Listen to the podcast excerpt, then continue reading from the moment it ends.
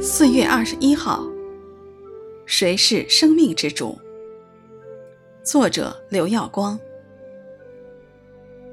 大地啊，你因见主的面，就是雅各神的面，便要震动。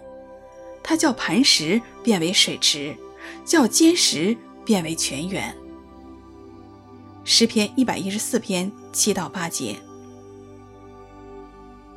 随着年岁的增长，我们会发现，人生中的困难与挑战可以说是家常便饭。当冲击来临时，我们的心境会如何呢？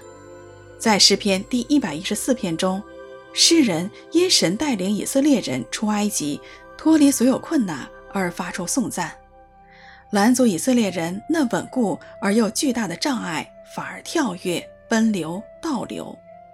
这并不是因为以色列人有何德何能，有多厉害的武器，关键在于以色列是上主的圣所与国度。只要神是我们的主，一切的拦阻在主面前都站立不住，坚硬的磐石也要化为解渴的水池。我们为何常常为眼前的困难而恐惧忧虑呢？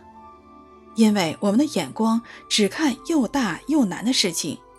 我们靠自己来掌握人生，虽然我们说自己是神的儿女，却没有真正把主权交给神，并没有认定他是我们生命的主宰。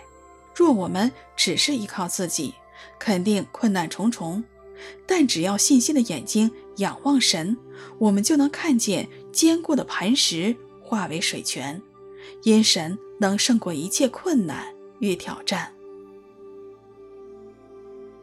大地啊，你一见主的面，就是雅各神的面，便要震动。他叫磐石变为水池，叫坚石变为泉源。